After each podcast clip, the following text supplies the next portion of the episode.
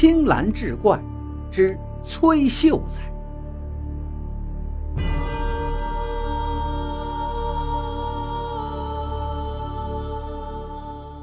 话说清朝的时候，奉天有一位刘公，德行甚佳，有口皆碑。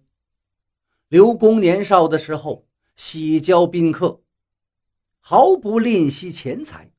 他家时常是车马不停，门庭若市，路过的人都感叹：即使当年的齐国的孟尝君、赵国的平原君，也不过如此。有一天，有位叫崔元素的人头上剪铁，要拜见刘公。刘公欣然接见，询问他的帮族。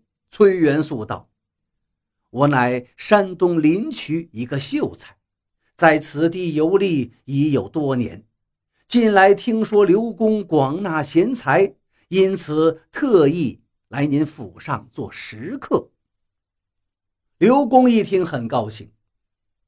东汉孔融有“座上客常满，尊中酒不空”之说，我只不过是羡慕古人的风范罢了。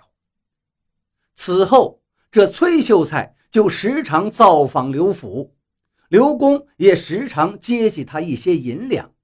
就这样过了两年多，但是接下来。刘公的家里接连遭遇变故，家财是消耗殆尽。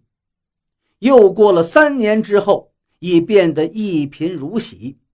又加上他屡试未中，原来的那些亲戚故交早已渐渐散去，最后只剩下老婆和一双儿女，还有一个老仆在身边了。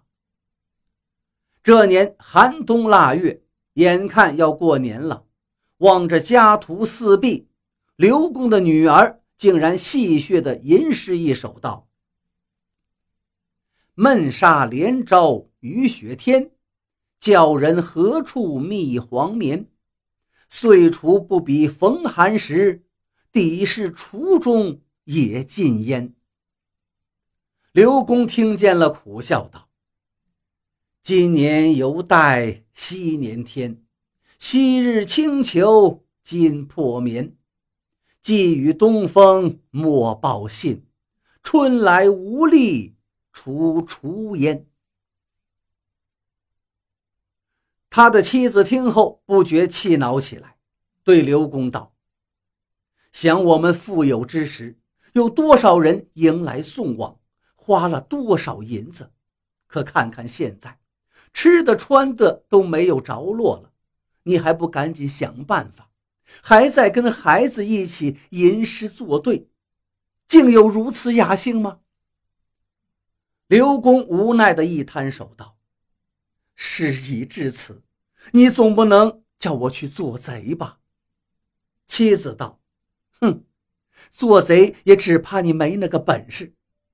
你看看那顺城门外的朱知县。”他当年落魄，若无你的相助，便无法度日了。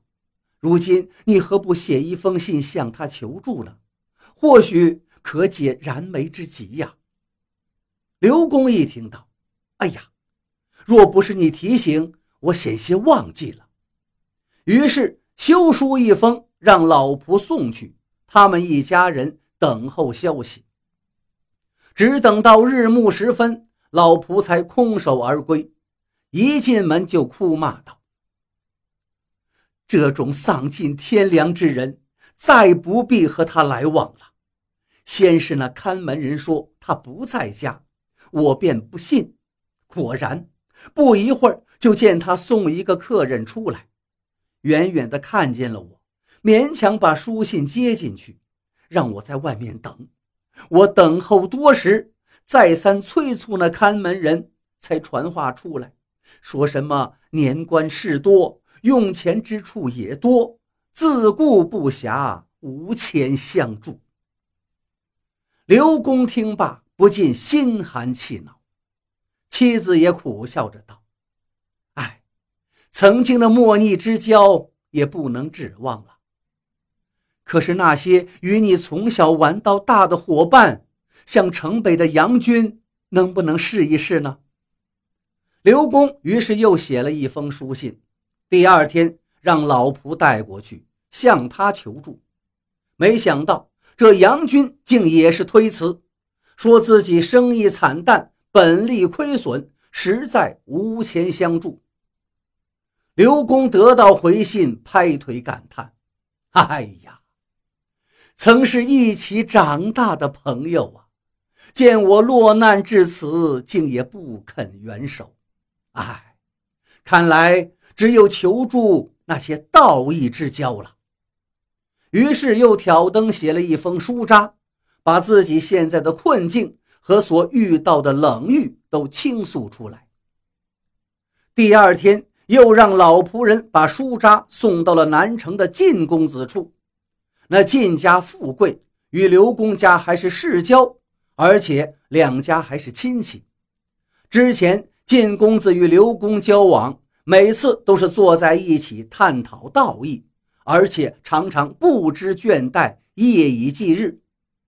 可是那晋公子读了刘公的书札之后，立刻答复了：“知己有求。”本当答应，可是奈何心与力违呀！我目前也没有什么好办法，请君自当勉励，不可自暴自弃。他日必定会大富大贵的。刘公看过书信，扔到地上，道：“屁话啊！平日与我说什么披肝沥胆、一比天高，就是这样吗？”他正在感慨愤恨，忽听门外有嗒嗒的走路声音。老仆出去看了一眼，进门禀报：“老爷，竟是那崔秀才来了。”刘公妻子在一旁说道：“呸！他来做什么？每日里只是知道让我们接济于他，如今家中已如此潦倒，难道他还想来搜刮不成？”刘公却道：“不不，或许并非如此，我听的是空谷足音呐。”说着，便起身迎接那崔秀才。崔秀才进了屋子，看看刘公家徒四壁的样子，道：“我看刘军并非是饿死之相，为何竟落到如此贫寒呢？往日的那些繁华。”难道都是假的吗？刘公听罢也不觉叹气。崔秀才接着说道：“如今可还有谁像我崔元素一样登门拜访的吗？”